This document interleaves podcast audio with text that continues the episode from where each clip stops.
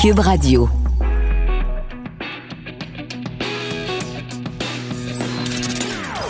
Des opinions bien à elle. Sophie Durocher. Son franc-parler ne laisse personne indifférent.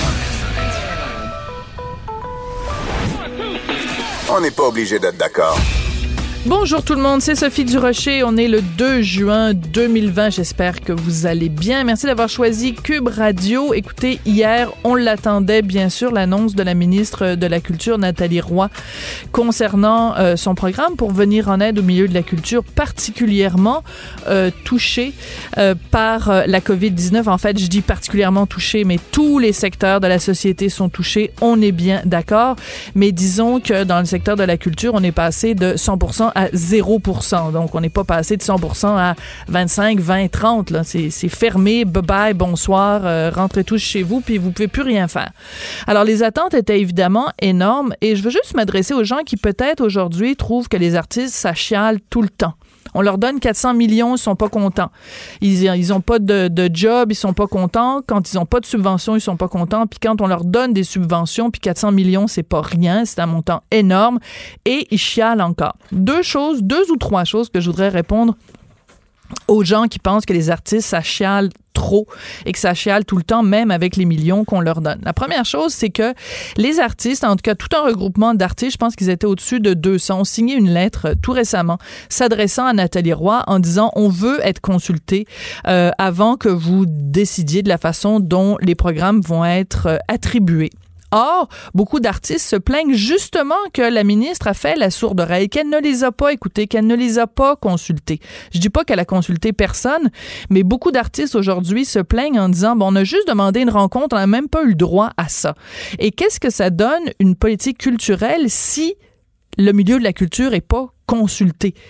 C'est sûr que le, remède, euh, si tu consultes pas le patient, t'as beau lui donner le meilleur des remèdes, c'est peut-être pas le remède qui est approprié pour la maladie dont souffre ce patient. Ça, c'est la première chose. La deuxième chose, c'est que la ministre de la Culture arrête pas de dire il faut que vous vous réinventiez, réinventiez. Ça fait des semaines que les artistes nous disent ont été cœurés de se faire dire qu'il faut qu'on se réinvente. On peut pas réinventer la roue. Du théâtre, c'est du monde sur une scène avec un public devant. De la danse, c'est des personnes qui dansent sur une scène avec du public la salle. On peut on peut pas tout, tout, tout réinventer. Et que fait la ministre? Ben, elle dit, ben là, allez vers le numérique, réinventez-vous, vous êtes créatifs, créez donc les créateurs. Donc, je pense que ce message-là a été très mal reçu par le milieu culturel. La dernière chose que je voudrais dire, c'est que en ce moment même, euh, le premier ministre François Legault est en train de faire une conférence de presse avec Marguerite Blais, la ministre déléguée aux aînés, pour parler de ce programme, qui est un programme, selon moi, extrêmement important, de recruter 10 000 personnes d'ici le mois de septembre pour aller travailler comme préposés aux bénéficiaires ou euh, tâches annexes dans les CHSLD. Et on le sait parce qu'il nous l'a annoncé la semaine dernière, c'est un travail qui va être bien payé. On parle d'un salaire de 49 000 par année. Je veux juste vous dire, dans le milieu culturel, du 49 000 par année, je connais pas beaucoup d'artistes qui font ça. Je vous le dis, là, les artistes, la majorité des artistes au Québec ont de la difficulté à joindre les deux bouts, ont des fins de mois difficiles en temps normal, pré-pandémie, et euh, nombreux sont les artistes au Québec qui vivent en dessous du seuil de la pauvreté.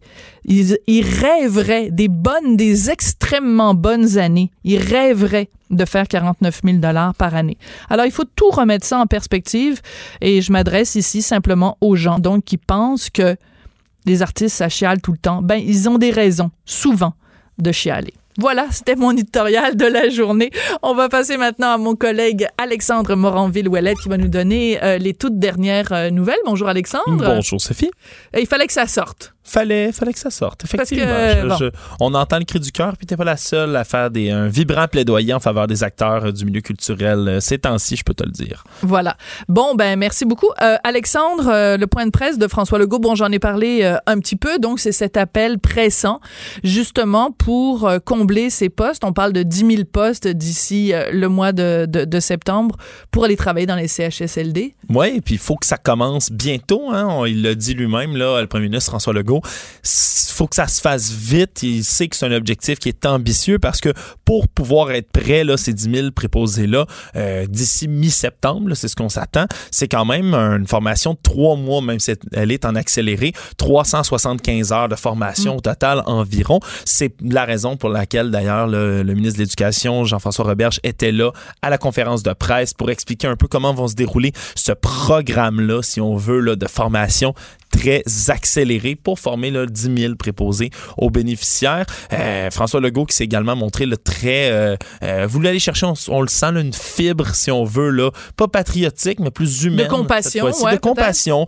vraiment, euh, en expliquant qu'il veut pas euh, que les gens s'inscrivent à ce programme-là pour l'argent. Il veut pas des gens qui sont intéressés par les nouveaux salaires. Il dit, on veut des gens qui sont là parce qu'ils aiment les aînés, parce qu'ils veulent, puis ils vont poursuivre la formation à terme. il dit qu'il va y avoir des postes permanents permanent maintenant. Les salaires sont bonifiés. Puis il se sent pas mal du tout. Il dit Je sais qu'il va falloir faire des ajustements avec le, le, privé, entre mhm. autres. Hein. Ben oui. les, les centres, les CHSLD privés. Mais il dit je, je me sentirai jamais mal, puis je vais toujours prendre et accepter la critique également de trop payer ou de mieux payer. nos préposés aux bénéficiaires, c'est toujours extrêmement bon. Alors euh, voilà, ça, ça c'est ce qu'on a dit là, c'est le slogan on a besoin du meilleur de toi qui caractérise cette nouvelle ah, campagne publicitaire. Parfait, parce que finalement, ce que tu nous disais, c'était des choses qu'on savait déjà. Là, c'est pas, pas, pas, toi que je critique, c'est juste euh, c'est de l'information qu'on avait déjà. Donc, il sort ce slogan-là. Oui, bien avec les nouvelles annonces qu'on a vues, euh, je sais pas si tu as eu l'occasion de, les écouter. Là, il y a deux spots publicitaires télé, euh, internet évidemment également qu'on peut entendre. Puis c'est très humain, vraiment là, de, de ma conclusion là, de ce que j'ai pu entendre de tout ça c'est vraiment la fibre humaine. On parle pas de conditions de travail, on parle pas de salaire euh, dans ces pubs-là. C'est vraiment, on mise, on met en, scène, par exemple, une jeune femme euh, dans la vingtaine comparativement avec une, vieille dame euh, fin 80 qui explique là, toi, elle aussi a déjà été jeune, maintenant elle a mm-hmm. besoin de toi, de ton énergie, de ta fougue, de ton sourire et blablabla. Donc c'est vraiment, on misait sur sur le, côté humain des gens. Si on parle des bilans également là, des pour tout ce qui est des cas et des décès. Euh, c'est 239 nouveaux cas de COVID qui sont apportés au Québec pour un total de 51 543. Du nombre de décès, c'est 52 autres décès également. Il y a moins de 10, il y a moins 10 hospitalisations pardon, euh, aujourd'hui par rapport à hier. Puis deux personnes ont quitté également les soins intensifs. Donc, euh, le bilan qui continue, si on veut, de se stabiliser. Décès, c'est toujours déplorable, quand même haut dans la cinquantaine, mais pour les cas, c'est une deuxième journée qui se marque par un nombre euh, beaucoup plus bas que celui qu'on a pu enregistrer dans les dernières semaines. Excellent. Euh, le point de presse de Justin Trudeau, qu'est-ce qui est ressorti euh, de tout ça? Point de presse de Justin Trudeau, pas de véritables grandes annonces. Continuer à marcher sur des œufs un peu autour de la question des États-Unis lorsqu'il était questionné en point de presse, euh, parce qu'évidemment, il a continué à parler qu'au Canada, il fallait continuer à combattre le racisme, qu'il fallait faire tous les efforts nécessaires pour enrayer tout ça, mais bien peu de mots pour qualifier puis commenter la situation aux États-Unis on le comprend. Mais fais attention. Il faut faire extrêmement attention, effectivement. Euh, également, il, a, tenu à réitérer qu'il y avait des contrats pour des millions de seringues, hein, entre autres, en vue d'un prochain vaccin. Euh, continuer à parler de partenariats ici au Canada pour produire du matériel médical, pour pas qu'il y ait de pénurie. Donc, euh, c'était surtout de ça qui a été question aujourd'hui. Pas de grandes annonces, d'autres appels donc à cesser le racisme. Il a également été questionné par rapport, entre autres, à la question de la Cisjordanie, l'annexion de la Cisjordanie Mhm. par euh, l'État d'Israël. Euh, on le sait aujourd'hui, il y, a plus, une lettre qui a été présentée là, par plusieurs anciens ambassadeurs, anciens euh, officiels gouvernementaux de diplomatie canadienne qui appelaient le gouvernement à agir et à réagir à, tout ça. Encore une fois, pas de véritable réponse concrète de la part de Justin Trudeau dans tout ça prônait une discussion, là, à deux, une solution à deux États, rien d'unilatéral, a mentionné qu'il s'entretenait avec Benjamin Netanyahu, là, le premier ministre d'Israël, mais euh, pas de réponse là, extrêmement concrète dans tout ça. Donc, euh, un, point, un point de presse, plus de mise à jour, mais aucune nouvelle annonce du côté du gouvernement fédéral. Alors, Air Canada, qui, euh, quoi, ils veulent, veulent, revenir en arrière dans la transaction avec Air Transat, c'est quoi les détails?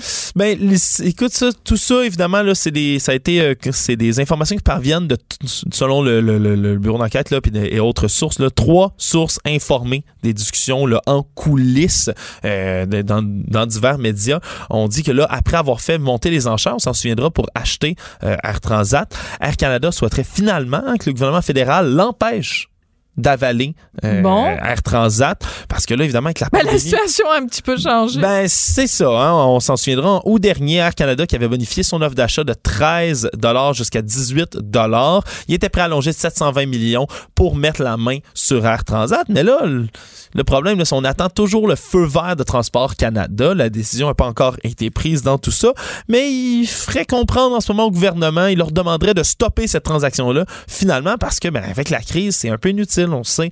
Les voyages aériens sont, sont, tous là, caducs en ce moment. Il n'y a rien qui se... À 95% Oui, à 95% Il n'y a presque rien qui se promène. Puis là, en plus, l'action euh, d'Air Transat depuis le 1er janvier euh, dernier est passée de 16 et 19 à 5 et 88. L'action, là, c'est une chute de 60 4 euh, donc là, on, parle le, creux, en fait, 5,88, c'est au creux au mois de mars, je rectifie, mais quand même une, une chute majeure de l'action qui montrait que les investisseurs sont plus confiants, putain intéressés par la transaction. Donc maintenant, Air Canada qui voudrait revenir en arrière, mais ça c'est plus entre leurs mains. Alors euh, reste à voir ce que le gouvernement va choisir là-dessus. Justin Trudeau a d'ailleurs été interrogé aussi euh, en marge de son point de presse, mais pas de véritable réponse ni de leur côté ni du côté de Transport Canada.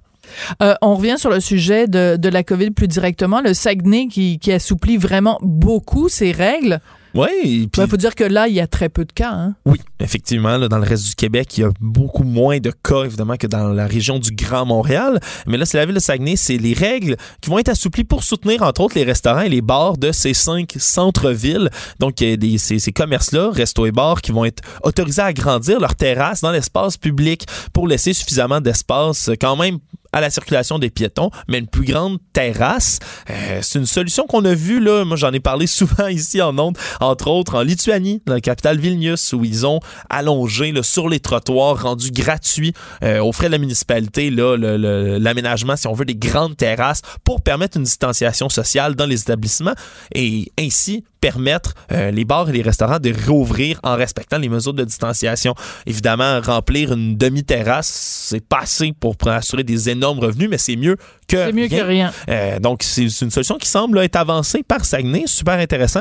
Consommation d'alcool également qui va être permise dans sept parcs de la ville évidemment conditionnel à avoir de la nourriture avec. La Montréal, on sait que c'est déjà permis, oui, mais c'est pas le cas euh, dans, les, dans ah. la plupart des autres municipalités du Québec. Tu vois, moi-même, je ne savais pas. Ouais, je semblerait que c'était assez spécifique à Montréal cette euh, cette clause-là. Ouais, parce que Dieu sait qu'on est vraiment des pochetrons à Montréal, c'est pour ça. Des pochetrons?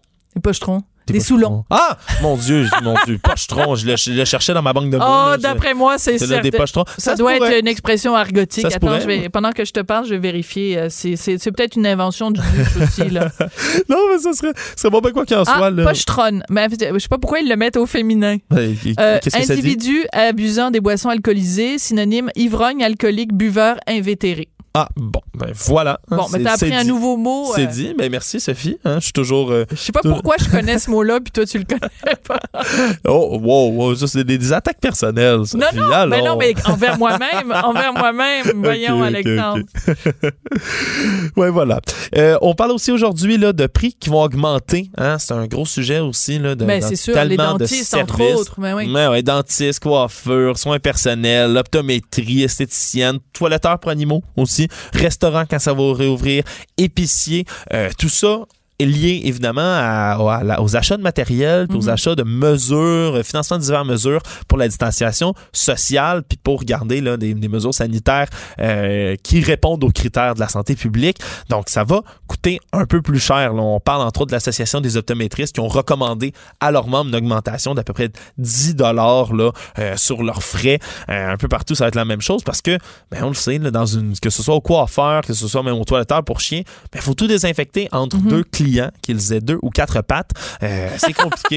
non, mais faut, faut C'est bien dit, c'est fou. dit. Il y a moins de chaises, puis il y a... Bref, faut que ça compense un tout petit peu, puis dans tous les cas, euh, je pense que les gens vont y aller quand même. Alors, c'est certain que ça coûte plus cher. Même chose, on le savait déjà que le panier d'épicerie, euh, le prix allait augmenter, mais le taux d'inflation alimentaire, il est à 3,4% C'est presque quatre fois plus élevé que le taux d'inflation général au Canada. Donc, ça, paraît, le prix du bœuf, porc, poulet, qui augmente chacun de 8, 5 et 3% respectivement cette année.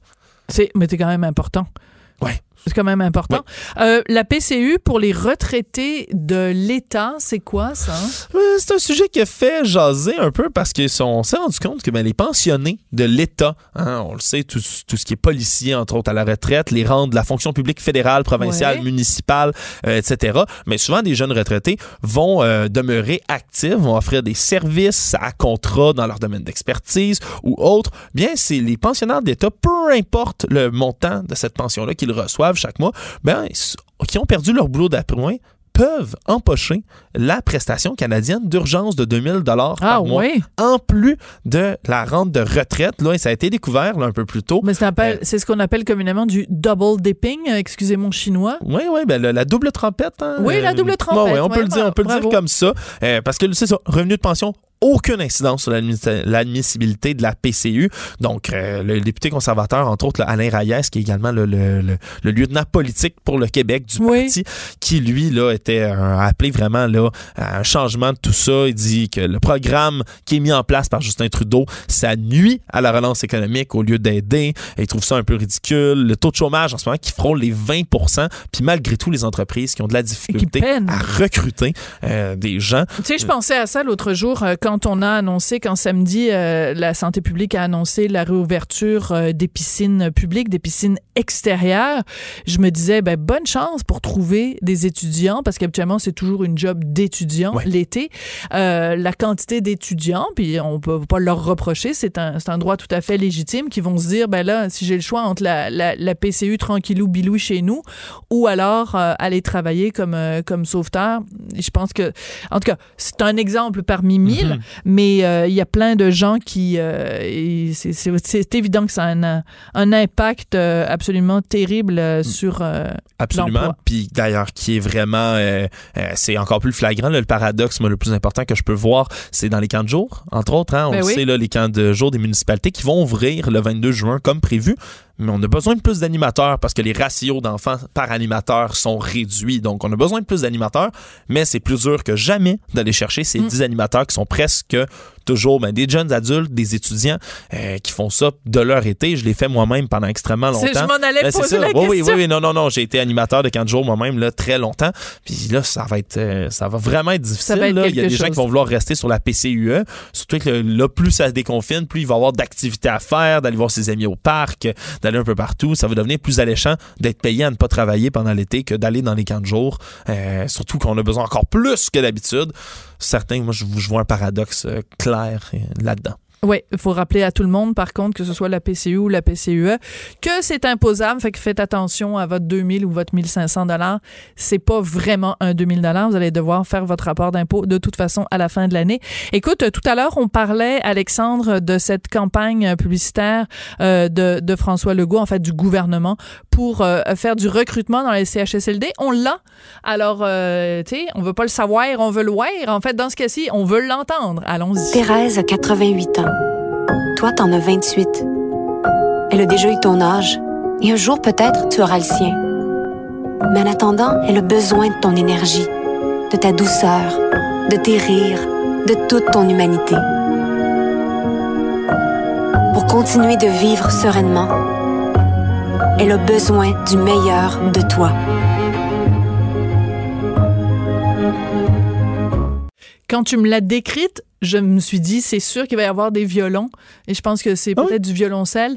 Mais euh, non, c'est très beau. Honnêtement, euh, j'ai rien à redire. C'est très, très, très bien dit et très bien fait. Et ça me fait penser à une entrevue que j'ai faite euh, il y a quelques semaines avec une jeune fille, écoute, de à peine 18 ans, qui avait décidé d'aller travailler dans un CHSLD ah la nuit. Tu viens, c'est elle qui avait fait, qui a fait pleurer Gino Chouinard. Oui, oui, Elle avait été interviewée. Ah, salut, bonjour par Gino. Et puis, elle, elle l'avait fait pleurer en racontant son histoire parce qu'il y avait une dame qu'elle avait rassurée, qu'elle avait, avait tenu la main pendant une partie de la nuit et tout ça.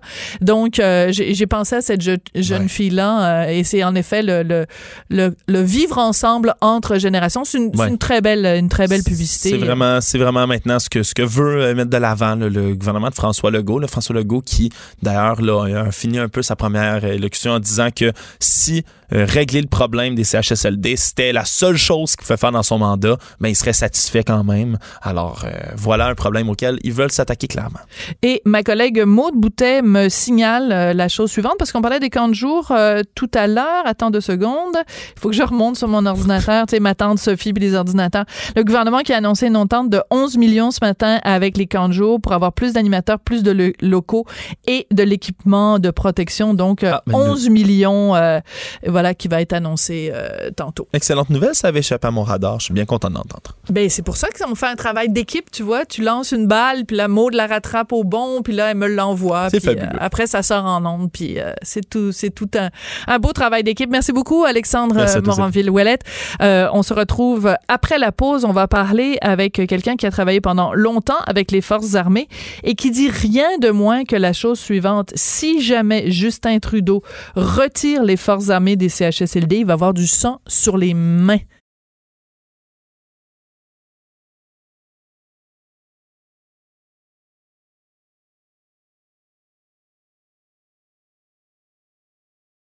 Alors, vous le savez tout à l'heure, euh, ben, en fait, ça continue encore. Premier ministre François Legault qui fait son point de presse pour parler de ce recrutement, donc de 10 000 préposés pour aller travailler comme euh, PAB, préposés aux bénéficiaires dans les CHSLD. Mais ces gens-là ne seront euh, en poste qu'en septembre. Donc, en attendant, on a encore besoin des militaires, du millier de, de militaires qui ont été déployés. On aimerait bien au Québec qu'ils soient déployés jusqu'au 15 septembre, mais du côté d'Ottawa, on se fait tirer un peu par l'oreille. Voici qu'en pense Dave Blackburn, qui est euh, un ex-officier supérieur des services de santé des Forces armées canadiennes et qui est en ce moment directeur du département de travail social et professeur agrégé dans le domaine de la santé mentale à l'Université du Québec en Outaouais? Bonjour, Monsieur Blackburn. Bonjour, Madame Durocher. Vous avez écrit un texte très percutant dans l'Huffington Post où vous dites rien de moins, et je cite, que euh, si euh, Justin Trudeau ne laisse pas les militaires ici au Québec, il va avoir du sang sur les mains. C'est pas un peu grave comme euh, accusation ou comme prémonition? Ben, je pense pas. Je pense que la situation dans les CHSLD actuellement est très grave. Donc, ça, ça requiert justement une solution qui est, importante. Et puis actuellement, ben, il n'y en a pas 150 des solutions possibles pour avoir du de l'effectif dans les CHSLD. Et les militaires sont là depuis déjà quelques semaines. Ils font un travail remarquable. Euh, là, on a vu dans le rapport la semaine passée là, sur mhm. les observations et les témoignages que leur présence a permis de stabiliser la situation dans plusieurs CHSLD. Donc, euh, on peut pas, on peut pas juste les retirer comme ça. Qu'est-ce qui va se passer? Qu'est-ce qui va devenir, devenir la situation? Euh, donc, si le premier ministre du Canada décide de mettre fin à l'opération laser comme ça d'un coup sec, moi, j'ai des craintes extrêmes sur qu'est-ce qui va arriver de nos personnes âgées d'un CHSLD. Donc, cette crainte-là que vous, vous avez, elle est partagée quand même par beaucoup de gens. C'est-à-dire que c'est, comme si on était venu euh, un petit peu euh, nous sauver avec euh, les militaires parce que la situation sur le terrain est vraiment vulnérable. Et là, c'est comme du côté d'Ottawa, c'est comme si on était en train de se noyer, qui nous avait envoyé la bouée qui est les soldats et que là, il disait ah ben là finalement euh, on va pas attendre que vous soyez euh, euh, rendu sur la plage ou que vous soyez rendu dans le bateau, on va vous enlever la bouée. Je m'excuse, la comparaison est peut-être un peu boiteuse, mais tant qu'on n'aura pas le personnel dans les CHSLD, pourquoi Ottawa nous les enlèverait les soldats? absolument, c'est ça le fond de la question, puis le fond du problème aussi en même temps. Euh, Monsieur Legault, là, il travaille très fort pour essayer de recruter des gens, mais il n'aura pas 10 000 là, dans les prochaines semaines. Ça prend, ça prend un certain temps d'être capable de recruter des gens, les former, puis les amener sur le terrain. L'avantage avec les militaires, c'est, puis ça on le voit aussi, là, c'est des gens disciplinés, c'est des gens qui sont habitués à travailler dans des conditions stressantes, demandantes s'adaptent rapidement. Et puis leur leadership, d'ailleurs, c'est reconnu ça, la discipline, puis l'éthique, puis la rigueur au travail, ben ça a un effet positif sur le personnel euh, civil aussi qui de ça. Donc, en effet, là, si on les retire quand hmm. la situation est pas entièrement sur contrôle, puis qu'on est qu'on n'a pas qu'on les a pas remplacés par des du personnel civil, ben euh, c'est ça. On va on va frapper le mur à un moment donné, puis ça va continuer euh, à se détériorer. Là. Ouais. Alors, ce qui est intéressant, c'est que vous, vous avez été, je le disais euh, au tout début, vous avez été, attendez que je retrouve exactement, donc officier supérieur des services de santé des forces armées canadiennes. Donc, la réalité de ce que les soldats, de ce que les forces armées sont capables de faire en termes de service de santé. Vous connaissez ça vraiment intimement. Donc, votre évaluation de ce que les, soldats sont capables de faire sur le terrain dans CHSLD, c'est quoi? Ben, sont, sont, capables de répondre, dépendamment des métiers, évidemment. On a des, gens du corps médical qui sont sur le terrain, donc eux sont capables de, de pratiquer leur profession. On a des gens des armes de combat qui font différentes tâches, là, allant d'être donner, de l'aide aux soins, à faire des, des travaux ménagers. Donc, sont, sont multitasques en réalité. Là, sont capables d'opérer dans différentes euh, dans différentes composantes de, de, ce qui est ce qui est actuellement comme besoin. Mais au-delà de ça, puis moi, c'est là que ça accroche un petit peu les commentaires du ministre de la Défense nationale qui dit que euh, on n'a pas le personnel puis on n'est pas capable de soutenir ça pendant quatre mois. Mais excusez là, mais on était en Afghanistan pendant 14 14 ans. Et puis, on a 42 000 soldats qui sont allés en Afghanistan. Donc, hmm. il y avait le concept des rotations. Donc, on faisait une rotation de personnel pour amener du personnel frais et dispo après 6-9 mois de, en, théâtre d'opération. Euh, donc, on, on, est capable de soutenir ça. Puis, moi, j'ai été en Afghanistan en 2006. Puis, je peux vous dire, là, c'était du 7 jours sur 7. Moi, j'étais là après l'opération Medusa, là, la première... Euh, hmm la première euh, opération de combat du Canada depuis la guerre de Corée. Là. Donc, on a eu des blessés, on a eu des morts. Moi, je, faisais du 7 jours sur 7, puis des, des journées, euh, parfois, c'était des 18 heures. Donc, euh, le militaire est prêt là, à faire face aux pires conditions que pas. C'est sûr que travailler 7 jours sur 7, c'est demandant. Et de là, le concept de rotation. Donc, après, pour pas amener l'épuisement des soldats non plus, on amène des gens frais dispo à aller euh, continuer l'effort euh, d'un CHSLD. Donc ça, c'est possible. Il y a 68 000 euh, membres des forces régulières et soit 20, plus ou moins 25 000 réservistes au Canada. Là. Puis actuellement, on a quoi, 1400 quelque chose au Québec. Oui, mais ça, c'est un très, très, très bon point que vous soulevez. C'est drôlement intéressant parce que c'est en effet bizarre que le ministre, donc Arjit Saïdjan, que, qui disent, ben là, ils vont, les, les, gens sont épuisés puis on peut pas suffire à la demande. Mais si vous êtes capable de le faire, parce que c'est ça votre métier quand vous êtes déployé à l'étranger euh, et de travailler des mois, euh, sept jours sur sept. Ben, c'est sûr que c'est pas quelque chose qu'on exige ou qu'on demande, mais si on vous, si par la force des choses vous devez le faire, les soldats sont capables de le faire. Ils sont capables, puis il faut pas perdre de vue non plus que la, la, la prémisse pour être militaire, c'est être opérationnel. Donc, être capable de répondre à des opérations, que ce soit comme l'Afghanistan ou des opérations domestiques comme l'opération laser actuellement, de répondre à ces opérations-là et d'être euh, ce qu'on appelle l'universalité du service, là, être hmm. prêt à déployer en tout temps, puis à répondre à la demande. Puis ça serait, ça serait le cas, admettons que ça serait une situation de, combat au Canada, ça serait ça qui arriverait. Là.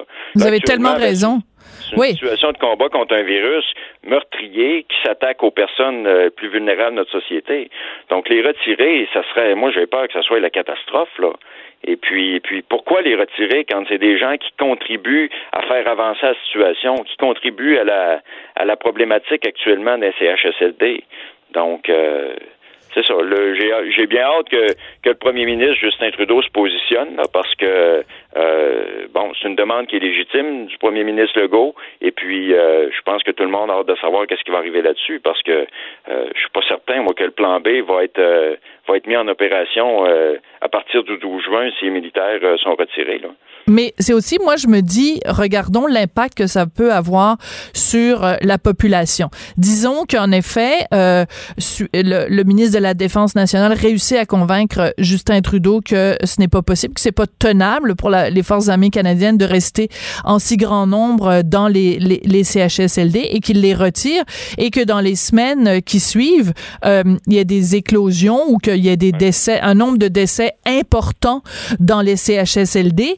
Euh, je pense que les gens vont pas la trouver drôle. Là. On va pas trouver ça drôle que, alors qu'on avait du personnel sur place, qu'on les ait volontairement retirés euh, pour les gens dont les parents ou les ou les conjoints vont être décédés. Euh, ça, ça va être horrible s'il y a une hécatombe. Ça va être horrible, puis surtout dans un contexte que euh, on le sait déjà, le réseau des CHSLD, il y a des problématiques. Oui. Puis c'est pas dans, dans le, niveau de stress qu'on a actuellement que toutes ces problématiques-là vont être réglées. Du moins, si on peut au moins stabiliser la situation et continuer à progresser comme c'est le cas depuis que les militaires sont sur le terrain, ben au moins on, progresse vers la bonne direction. Puis après ça, M. Legault et son équipe, euh, s'attaqueront justement au problème des CHSLD. Mais en effet, moi j'ai des j'ai des craintes que ça qu'on reparte du mauvais côté là. Du, mauvais côté de la courbe et qu'il y ait d'autres augmentations. Euh, le combat, il n'est pas terminé. Là. Euh, il se terminera pas le 12 juin non plus. Là. Donc, euh, vous avez raison sur ce point-là. Moi, j'ai des craintes euh, que, ça empire et puis qu'on n'ait pas le personnel pour aider nos personnes âgées. Euh, c'est difficile de comprendre pourquoi euh, Ottawa, euh, que ce soit le ministre de la Défense ou que ce soit Justin Trudeau, pourquoi il serait réticent à laisser des militaires sur place? Est-ce que vous avez un début d'explication à ça, M. Blackburn?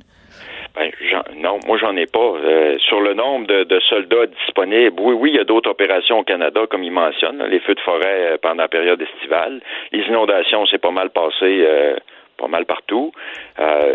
bon, la, disponibilité du personnel, ça, ça semble être un argument important pour M. Sajan, mais moi, avec le nombre, on a parlé des nombres. Mais je, oui. ne vois pas ça comme un argument qui tient la route. Euh, oui, oui, en termes de personnel du corps médical, oui, ça c'est limité parce que c'est pas le plus gros corps de métier que dans les forces armées canadiennes, mais c'est pas juste de ça qu'on a besoin d'un CHSLD. Le, le, le, le fantassin, euh, l'artilleur ou même le, militaire du blindé mhm. est capable de mettre la main à la, roue puis euh, contribuer d'un CHSLD. Donc sa logique, puis la logique de qui explique aussi, M. Sajan, qu'ils ne peuvent pas tenir pendant quatre, autres mois. Ben, on l'a fait en Afghanistan pendant 14 hum. ans. Puis en pire, en plus, c'était une zone de combat, donc de la guerre. Là. Euh, nos soldats se faisaient blesser, se faisaient tirer dessus, se faisaient attaquer. Euh, là, ben c'est différent, c'est contre un virus. Puis moi, je, reconnais ça là, entièrement que dans un contexte normal, c'est pas euh, aux soldats d'être d'un CHSLD, mais là, on n'est pas dans un contexte normal. Puis les militaires, parmi leur mandat ultime, c'est la protection du Canada et des citoyens canadiens. Ben là, actuellement, l'ennemi, c'est pas un, un mm. belligérant d'un autre euh, d'un autre pays ou d'un autre. Euh, c'est un virus. Donc, les militaires sont, sont équipés, même si c'est pas une situation de combat, mais sont équipés à, à contribuer à ça et à aider. Donc, je, je ne la comprends pas la logique de fond de ne pas euh, de ne pas poursuivre, de ne pas prolonger la mission jusqu'au jusqu'au 15 septembre. Et puis, j'espère que Justin Trudeau va arriver avec des arguments qui tiennent la route. Parce que, c'est comme vous dites, il va y avoir des critiques. Là. S'ils sortent puis ça vire, euh, ça vire mal ou, euh, ou les, situations, les nombres de décès augmentent une semaine après que les, militaires sont sortis, euh, il va y avoir une montée aux barricades des gens, justement, de la population générale ou, ou, des, des, des, familles, des, Absolument. Des qui pourraient passer au tordeur par la COVID. Là. Et il faut pas oublier dans tout ça, parce qu'on dit euh, l'armée canadienne, l'armée canadienne, l'armée canadienne, mais nous, on est une province dans le vaste ensemble qu'est le Canada, mais c'est pas une faveur qu'Ottawa nous fait en nous envoyant euh, des militaires. Là. Je veux dire, c'est, c'est on, on, paye pour, on contribue à tout ça. Là. C'est, je veux dire, euh, l'armée canadienne, c'est pour toutes les provinces, pas il y a une, légitimité, là. Il n'y a pas de honte à demander l'aide des forces armées canadiennes, peu importe où on se situe sur l'échiquier euh, politique. Euh, les forces armées sont là pour défendre tous les citoyens et et se porter à la défense de tous les citoyens euh, plus vulnérables partout à travers le pays. Monsieur Blackburn, ça a été passionnant comme discussion. Espérons en effet que l'appel euh, euh, à Justin Trudeau sera entendu et que il va respecter donc cette demande de François Legault de conserver les forces armées canadiennes sur place jusqu'au mois de septembre, au moment où justement nos propres préposés aux bénéficiaires vont pouvoir aller sur le terrain. Dave Blackburn, merci beaucoup. On parle beaucoup euh, ces temps-ci de la Suède dans le contexte de la COVID-19 parce que c'est un pays où on a fait les choses vraiment très différemment euh, concernant la réaction à ce coronavirus, ce nouveau coronavirus. Mais aujourd'hui, je veux vous parler de la Suède pour une, euh, une raison un peu différente. C'est que en Suède, on, on décerne le titre de meilleur enseignant chaque année. Et cette année, ben, c'est un petit gars de Sherbrooke qui a reçu ce titre-là. Il s'appelle Philippe Longchamp et je le rejoins tout de suite euh, au bout de la ligne en Suède. Bonjour, Monsieur Longchamp, comment allez-vous? Ça va bien, merci, Sophie. Et toi, ça va? Ben, moi, ça va très bien. Comment on dit bonjour euh, en suédois? Seulement hey. Hey, coudon, c'est facile de parler suédois. ah oui, oui. non, c'est pas très facile, mais pour dire bonjour, c'est facile, oui. Non, mais moi, je dis tout le temps hey, fait que je parle couramment le suédois. Non, trêve de plaisanterie. Trêve de plaisanterie. Philippe, vous êtes enseignant à l'école bilingue Montessori de Lund, en Suède. Ça se situe où dans le pays, cette, euh, cette ville de Lund? C'est dans le sud, tout près de Malmö. Et en fait, c'est dans c'est, juste de l'autre côté du pont de Copenhague au Danemark. Donc, on est à l'extrême sud. D'accord. Et vous, vous enseignez dans cette école-là, c'est primaire ou secondaire? En fait, c'est euh, septième à neuvième année. Euh, ici, ensuite, c'est considéré comme l'école primaire parce que, bon, il n'y a pas d'équivalent du secondaire. Mes élèves de neuvième année vont ensuite au Gymnasiescola, qui est l'équivalent des lycées européens. Euh, donc, c'est des élèves de, entre bon, l'âge de 13 et 16 ans. Et euh, bon, c'est considéré comme euh, c'est considéré comme l'école primaire en Suède. D'accord. Et vous, vous avez reçu ce titre donc de meilleur enseignant de l'année. Donc c'est comme quoi? C'est comme un Oscar, c'est comme un prix Nobel, c'est comme un, un Gémeaux euh, mélangé avec un César. C'est comme une consécration qui est quand même énorme. Oui, ben pour moi, ça représente beaucoup. Euh, ça venait avec une bourse de 10 000 couronnes aussi. Euh, et puis un diplôme, bien sûr des fleurs. J'ai fait un discours en suédois devant la, chambre de commerce à la bourse de Malmö. Donc c'était wow. c'est spécial, vraiment spécial. Euh, je m'attendais pas à ça du tout. Euh, puis euh, c'est très très flatteur, surtout un immigrant comme moi de remporter un prix aussi prestigieux en Suède. Euh, j'en reviens pas encore. Vous dites que c'est un prix qui est associé avec un montant de 10 000 couronnes. Ça fait c'est l'équivalent de quoi en argent canadien? Oh, je suis pas fort à les conversions comme ça, mais je pense que c'est environ 1000 dollars. C'est pas grand-chose. En fait, c'est euh, le but euh, de la Chambre de commerce, c'est qu'ils essaient d'encourager euh, l'État à, à donner environ 10 000 couronnes de plus par mois à chaque enseignant. Hmm. Donc, c'est une somme symbolique pour faire en sorte d'essayer de valoriser davantage le métier d'enseignant. Et en fait, c'est le but du prix à chaque année. Oui. Alors, comment un petit gars de Sherbrooke s'est retrouvé d'abord enseignant en Suède? Ça a été quoi votre, parcours? Comment vous avez abouti là? Euh, ben, j'étudiais à l'UCAM, je faisais une maîtrise en histoire, et puis euh, bon, j'avais l'intention de rester là et de faire mon doctorat. Et puis, euh, mais j'ai rencontré une étudiante suédoise qui était venue passer deux, deux sessions à l'UCAM euh, pour apprendre le français, puis prendre des cours euh, d'ingénierie. Et puis, euh, bon, on est tombé en amour une semaine après que ce soit arrivé. Chercher le femme! oui, ça a été vite. Et puis, ensuite, je suis venu ici quelques fois, puis à partir de, bon, 2002, j'étais déjà établi ici. Donc, ça fait 18 ans exactement là, que je suis, que j'habite, que Maintenant, j'ai la citoyenneté suédoise. J'ai gardé ma citoyenneté canadienne aussi, donc j'ai une double citoyenneté. Et puis, euh, bon, c'était ma petite amie à l'époque. Maintenant, c'est ma femme. On a deux enfants. Wow! on habite euh, en banlieue de Malmö et Lund. Euh, c'est très bien situé, juste entre les deux villes. Donc, ça s'est vraiment bien passé. Mon intégration ici, j'ai dû faire beaucoup de sacrifices, mais en fait, ça valait la peine. Le plus gros, le plus gros obstacle, c'était la langue au départ. Ouais, mais en même temps, euh, on le dit toujours que euh, la meilleure façon d'apprendre une langue, c'est sur l'oreiller. Puis je dis ça sans, sans, sans vouloir être vulgaire d'aucune façon, mais euh, c'est, c'est en, en, tombant amoureux de quelqu'un, la langue, les échanges de langue se font plus facilement. c'est vrai. C'est vrai. Mais en fait, euh, ici à la maison, on essaie de parler français parce que ah, pour, oui? pour les enfants justement. Et puis elle veut le garder, euh, mais euh, c'est sûr que bon, après presque 20 ans ici, je parle couramment suédois, mais on veut quand même donner cet héritage-là à nos enfants aussi. Puis les enfants parlent couramment anglais aussi, donc c'est pas un gros effort pour eux, ça vient naturellement. Qu'est-ce que vous enseignez, Philippe? Moi, j'enseigne, je suis historien, donc j'enseigne l'histoire, la géographie et la technologie. Et la technologie, c'est une matière obligatoire en Suède à l'école ah. primaire. Oui. Euh, et puis, c'est justement, c'est par un peu par accident que je suis devenu prof de technologie parce que bon, j'enseignais surtout histoire géo et les langues. Euh, et puis il y a une pénurie de profs de technologie hmm. ici en Suède. Euh, donc on m'a demandé de le faire parce que bon, je me débrouille bien. Mais euh, je dois avouer que c'est une, une, matière qui demande euh, beaucoup d'humilité parce que vous savez, hein, les ados, euh, sont très très très compétents. Tout ce qui a à faire avec les ordinateurs, les robots, etc. Ils apprennent beaucoup plus vite que nous, les adultes. Et moi, j'apprends de mes élèves. J'adore ça. ils ont la chance justement de de développer leur créativité en, travaillant avec des, matériaux euh, que moi j'ai adopté des matériaux qui viennent de Corée du Sud et puis je m'intéresse beaucoup de ce qui se passe en Asie et de ce qui se passe aussi en pédagogie en Finlande.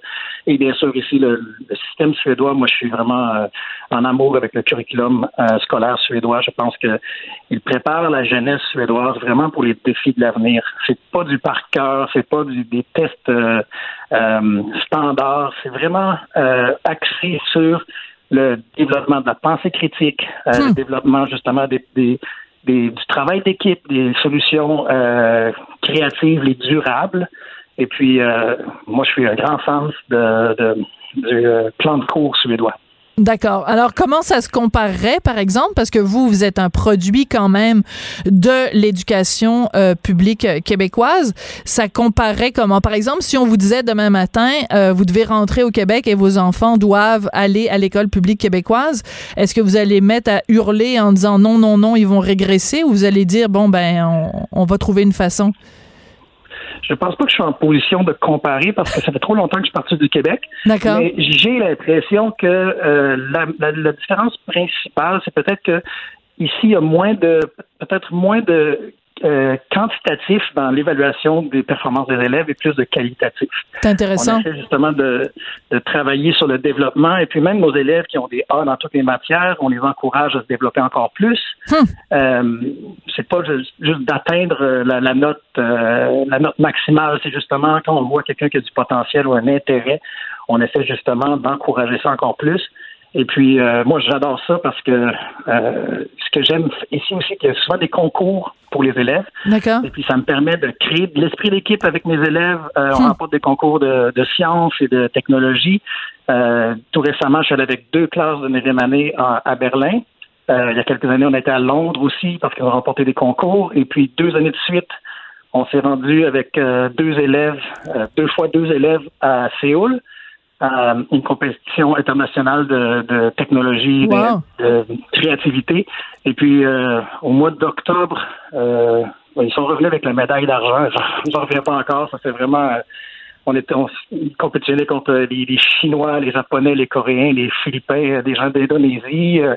et puis, mes deux élèves ici, qui dans la petite ville de Lune, ont rapporté une médaille d'argent de hmm. compétition de robotique. Donc, ils ont fabriqué, ils avaient trois heures pour fabriquer un robot, euh, comme on fait à notre école, justement, et puis de traverser une sorte de course à obstacles. Et, euh, et, ils ont gagné la médaille d'argent. Puis bon, à cause de ça, on était euh, dans les journaux ici, et puis ça m'a fait de la publicité. Et je pense que le fait que mes élèves ont gagné toutes ces compétitions, euh, ça fait en sorte que bon, j'ai eu euh un peu de publicité ça l'a aidé justement à ma candidature pour remporter le, prix que j'ai remporté cette année. Oui, meilleur enseignant de l'année, je le rappelle, en Suède. Justement, la Suède a, a confiné complètement différemment de d'autres pays euh, en Europe. Donc, vous, tout ce temps-là, tout le temps euh, de la pandémie, est-ce que les écoles étaient ouvertes et euh, l'école où vous enseignez, est-ce que vous avez continué à enseigner comme si de rien n'était? Exactement, oui. Et c'est justement Incroyable. Pour ce prix-là, je, dois absolument le, partager avec tous mes collègues et tous les profs de Suède parce que jusqu'ici, il n'y a pas eu de confinement. Nous, on était considérés comme des, des, bon, des employés essentiels. Les écoles sont restées ouvertes. On est allé au travail tous les jours. Euh, c'est sûr que Bon, on a des mesures préventives aussi. Il y a des élèves qui restent à la maison parfois pour, euh, pour juste pour euh, la goutte au nez, par exemple. Ah, Mais euh, maintenant, c'est revenu complètement à la normale. C'est fou. on voit presque pas de différence. Et puis, bon, c'est la routine comme avant. les écoles n'ont jamais fermé, sauf l'équivalent des cégeps et des universités. Eux, ils font l'éducation en distance. Mais toutes les écoles primaires, on est des travailleurs essentiels ici en Suède. Et puis, euh, moi, je suis vraiment content que la Suède ait pris euh, euh, cette décision-là. Au départ, j'étais très sceptique, mais je pense que on voit vraiment l'impact sur notre économie si on se compare avec nos, nos pays voisins. Oui. mais encore là, bon, je suis pas un expert. C'est sûr qu'on a beaucoup de décès Euh, il y a eu des manquements aussi avec euh, euh, les maisons pour les personnes aînées, par exemple. Oui. Et puis, dans les banlieues nord de Stockholm, des communautés ethniques qui n'ont pas eu l'information dans leur langue, des, gens qui ne sont pas encore vraiment intégrés, qui ne parlent pas mm. suédois, ils n'ont pas vraiment compris au départ. Donc, il y a, eu des manquements. Mais si on se compare, parfois on se console. parce que moi, je, je, préfère être ici que nulle part ailleurs dans le monde. Passionnant. Ben, c'est vraiment drôlement intéressant. Écoutez, félicitations. Comment on dit félicitations en suédois? C'est encore plus facile, tu vas rire. On dit gratis. Gratis? oui, avec deux T. Ah, ben là, coudon, je parle, je parle couramment suédois, moi, puis sans le savoir. Ah, ben c'est vraiment bon. Alors, hey, hey, gratis. Et eh puis on dit, pour dire merci, on dit taxomique. Ah, Faxomique, c'est un petit peu plus compliqué, mais je suis sûre que si je pratique euh, avec un beau suédois. Non, non, non, c'est une blague. J'ai pas besoin de ça, j'ai tout ce qu'il faut à la maison. Philippe, vraiment, félicitations pour ce prix, donc ce titre de meilleur enseignant de l'année euh, en Suède, un pays où vous habitez depuis plus de, de 18 ans maintenant. Euh, ben, vraiment, félicitations et c'est absolument passionnant de vous parler et de voir, en effet, quand on, quand on se compare, c'est vraiment intéressant. Philippe Longchamp, merci. Merci, Sophie. Merci, au revoir. On n'est pas obligé d'être d'accord, mais on peut en parler. Sophie Durocher, on n'est pas obligé d'être d'accord. Cube Radio. Bon, on est vraiment dans l'international. Aujourd'hui, à l'émission, on passe de la Suède à Paris. Pourquoi Paris? Parce que ben, c'est le déconfinement en France, la deuxième étape, en tout cas la deuxième phase du déconfinement. Imaginez à Paris, les terrasses sont ouvertes. On en parle avec Rachel Binas, elle est journaliste indépendante. Elle écrit, entre autres, pour euh, les magazines Marianne et L'Express. Bonjour Rachel, comment allez-vous? Bonjour, très bien et vous? Ben moi ça va très bien et j'ai l'impression que vos compatriotes aussi vont bien parce que cette deuxième étape du déconfinement euh, en France, nos petits cousins français, c'est quand même euh, une bonne nouvelle. On voit des photos là des les deux magots avec les les, euh, les chaises sorties sur la terrasse. Est-ce que ça se passe bien jusqu'ici?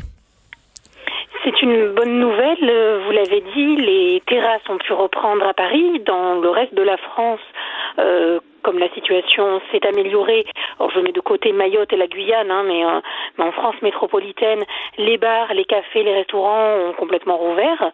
Euh, on a quand même des restrictions sanitaires strictes hein, qui restent en vigueur, euh, nombre maximum de personnes, euh, euh, la, la, distance à respecter, mais mais en effet l'accès aux plages est également autorisé, les parcs et les jardins ont rouvert dans plusieurs villes. Petit à petit, la, la, les, les choses reprennent leur cours. Oui. Alors, c'est important de mentionner pourquoi c'est différent euh, à Paris du reste de la France. C'est qu'il y a différentes zones qui ont été établies par le gouvernement euh, en tenant compte, évidemment, de la, de la, prolifération euh, du virus. Et Paris, c'est zone rouge ou zone orange? C'est ça? Il y a une couleur? Non, zone orange. Zone orange, maintenant, en effet, c'est la prolifération du virus et en fait, la densité, hein, surtout. Hein, plus la densité est importante, Paris étant la ville la plus dense d'Europe, plus, en effet, le virus peut faire de victimes. Euh, Mayotte et la Guyane euh, sont, voilà, ont des chiffres assez, assez alarmants. Euh, donc en effet, pour le moment, ces zones restent oranges. donc elles ont encore quelques restrictions supplémentaires et le reste de la France est passé en zone verte sur la, carte du déconfinement. Donc voilà, bon nombre de, restrictions sont, sont dorénavant terminées pour, pour ces zones. Oui, on sait que Paris, c'est, bon, en fait, euh, jusqu'à tout récemment, là, peut-être soit la ville ou une des, des villes au monde euh, qui vit le plus de tourisme, qui reçoit le plus de touristes. Est-ce que le fait de déconfiner comme ça, le fait qu'on puisse euh, aller dans les terrasses, je sais qu'il y a des musées aussi qui peuvent, qui peuvent ouvrir leurs portes, est-ce que ça redonne un petit peu de vie à la ville de Paris ou c'est encore bizarre parce qu'il n'y a pas de touristes? Ça redonne un peu de vie, mais en effet, le tourisme a pris, a pris un sacré coup et ça va continuer. Euh, les gens préféreront partir en vacances dans peut-être au sein même de leur pays, les Français les premiers hein, d'ailleurs, qu'à l'extérieur. Euh, donc Emmanuel Macron a salué comme ça ce qu'il appelle le retour des jours heureux. Euh, on y voit quand même une forme de, de méthode couée, hein, une prophétie un peu autoréalisatrice qui vise à rassurer comme ça les acteurs économiques. Mais les Français savent que après avoir affronté une crise sanitaire qui n'est pas totalement réglée, euh, ben, ils vont devoir faire face à une crise économique. Oui, c'est ça, ben comme comme un petit peu partout euh, dans le monde, mais c'est sûr que c'est pas, euh, tu sais, euh, nous ici au Québec, il y a bien sûr aussi une crise euh, économique en plus de la crise sanitaire, mais on dépend pas mhm. autant du tourisme que qu'une ville comme Paris peut peut le faire. les Français qui sont des râleurs de, de profession, ça ça coule un petit peu dans dans leur veine et je le dis avec beaucoup d'affection parce que vous le savez, Rachel, je suis née là-bas, donc je peux me permettre de, de le dire avec beaucoup de, de de tendresse. Mais les Français qui sont quand même des gros râleurs alors, euh, ils, le voient comment, ils le décrivent comment ce déconfinement, trop peu, trop tard, euh, pas bien fait. Euh, est-ce qu'ils est qu trouvent encore le moyen de râler? Bon, il y a toujours des râleurs, ça fait partie de l'ADN même, et ce qui, ce qui nous permet aujourd'hui d'être le pays dans lequel nous sommes. Hein. Mais maintenant, globalement, les gens sont plutôt satisfaits. Euh, ils sont plutôt satisfaits. Autant la crise en elle-même a été assez mal gérée, hein, voire même très mal gérée mhm. politiquement, la crise sanitaire, autant le déconfinement se présente plutôt bien. Euh, les gens y voient une forme de, de cohérence et de logique dans l'ensemble des mesures qui sont prises, et il y a une acceptation et même un respect euh, des règles, que ce soit les limites de déplacement qui étaient jusqu'à aujourd'hui fixées à 100 km euh, au-delà de domicile, du domicile. Maintenant, ça, voilà, ça, c'est ouvert. Euh, aux attestations pour prendre les transports en commun aux heures de pointe en Ile-de-France, par exemple. Euh, tout ça est, est, plutôt respecté hein, dans l'ensemble. Oui, parce que c'est important de le mentionner parce que ça me fait un peu rire parce que les gens disent tout le temps au Québec qu'on était confinés, mais on n'a jamais été confinés comme vous, vous l'avez été. C'est-à-dire qu'au Québec, on a toujours eu. Voilà même nous, hein, euh, c'est, le confinement, c'était pas, enfin personne, on n'était pas en Chine, hein, euh, on pouvait aller faire les courses, euh, on pouvait sortir, même si c'était limité, euh, on n'avait pas l'obligation, comme dans certains coins du monde, d'être livré. Et puis, euh, puis voilà, je pense que certes la consommation n'était pas la même. alors peut-être que certains étaient désespérés de ne pas pouvoir se divertir au, sens pascalien du terme et de fuir à travers la, la, la, la consommation. Euh, maintenant, euh, euh, en soi, je pense que les gens sont surtout contents de se retrouver, de pouvoir être ensemble. Alors ça peut être en terrasse ou même chez eux, hein, avec l'organisation de repas, etc. Mais en soi, c'était pas non plus un confinement extrêmement sévère et, insupportable, sauf peut-être pour les aficionados, les, les addicts au shopping. Je pense que ça leur a fait du bien aussi. Oui, c'est ça, de prendre une petite pause euh, du porte-monnaie, mais il reste que on peut pas penser à la France sans penser à la vie culturelle euh, et euh, le fait que bon les, les, les musées, les librairies, euh, les salles de spectacle étaient fermées euh, pour un pays comme la France, c'est c'est difficile à vivre aussi. Donc le fait que tout ça rouvre et qu'il y a un retour à une certaine vie culturelle, ça doit quand même faire du bien. Tout à fait, même si la, le, le, vous avez raison de le souligner, le secteur culturel euh, vit encore des moments difficiles, hein, parce que si les musées peuvent en effet euh, reprendre petit à petit, chaque musée en fait propose au préfet un plan euh, de déconfinement euh, qui est validé ou non, euh, donc il travaille là-dessus. Le secteur, euh, voilà, les, les, concerts, les spectacles, l'été pour les théâtres, ça reste encore extrêmement difficile. Mhm. Et je parle pas du monde sportif, hein, des compétitions de, de, voilà de certains sportifs qui, qui, qui, arrivent à vivre de ça et là qui ne peuvent pas. Hein. Euh, ça, ce seront les derniers secteurs euh, à profiter du déconfinement. Oui. Euh, donc, euh, est-ce que vous êtes allé aujourd'hui, Rachel, prendre une petite, euh, une petite bière, un petit verre de rosé en terrasse? Non, parce que j'avais du travail et parce que oh, Rachel. des communes, non, on ne passe pas notre vie en terrasse, euh, euh, du moins pas tous les Français. Euh, je suis allée faire un petit tour du côté de, de certains restaurateurs, voir un petit peu comment ça se profilait pour eux, euh, comment ils s'organisaient, parce que vous l'avez dit, à Paris, la seule chose qui est ouverte, ce sont les, les terrasses, et certains établissements n'en disposent pas. Donc ils essayent, avec euh, l'aide de la, de la municipalité, de la mairie, d'organiser tout ça. Euh, c'est pas forcément évident, hein, ça demande une certaine flexibilité. Euh, c'est ce qui doucement se dessine avant, euh, on espère, un déconfinement pour Paris total, c'est-à-dire euh, la couleur verte sur la carte, peut-être d'ici la fin du mois. Oui.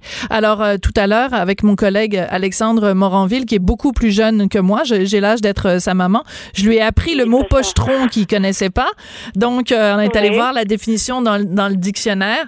Donc, je, je laisse pas du tout entendre que les Français sont, sont des pochetrons en puissance. Oh. Mais quand même, le fait que les terrasses... le fait que les terrasses puissent euh, ouvrir, ça, ça, ça, fait quand même, ça fait quand même du bien. Merci beaucoup, Rachel, d'être venue euh, nous parler euh, aujourd'hui, nous faire. Bon, alors, je vous autorise ce soir. Là, il est bon 13 plus 6, il doit être 7 heures à Paris? Bientôt 7 heures, tout à fait. Bientôt 7 heures. Alors, je vous autorise à sortir. Vous avez congé de leçon et vous avez euh, même l'obligation d'aller prendre un petit verre de rouge à ma santé. À votre santé. Voilà. Ça sera fait. Merci beaucoup, Rachel. Merci. Rachel Binas, qui est journaliste indépendante, elle écrit pour les magazines Marianne et l'Express et elle nous décrivait comment ça se passe à Paris et dans le reste de la France avec la phase 2 du déconfinement. Ça s'en vient chez nous aussi. Ben, il y a des restaurateurs d'ailleurs qui ont décidé de même d'ouvrir la terrasse sans attendre le go de François Legault. Voilà, c'était l'émission. On n'est pas obligé d'être d'accord. Euh, aujourd'hui, le 2 juin, je voudrais remercier Hugo Veilleux, Maud Boutet et Frédéric Mockle à la mise en onde et également notre splendide Joanie Henry qui est de retour avec nous et qui était à la mise en onde. Merci beaucoup d'avoir été là et on se retrouve demain midi. Cette émission est maintenant disponible en podcast. Rendez-vous dans la section balado de l'application ou du site cube.radio pour une écoute sur mesure en tout temps. Cube Radio, autrement dit. Et maintenant, autrement écouté.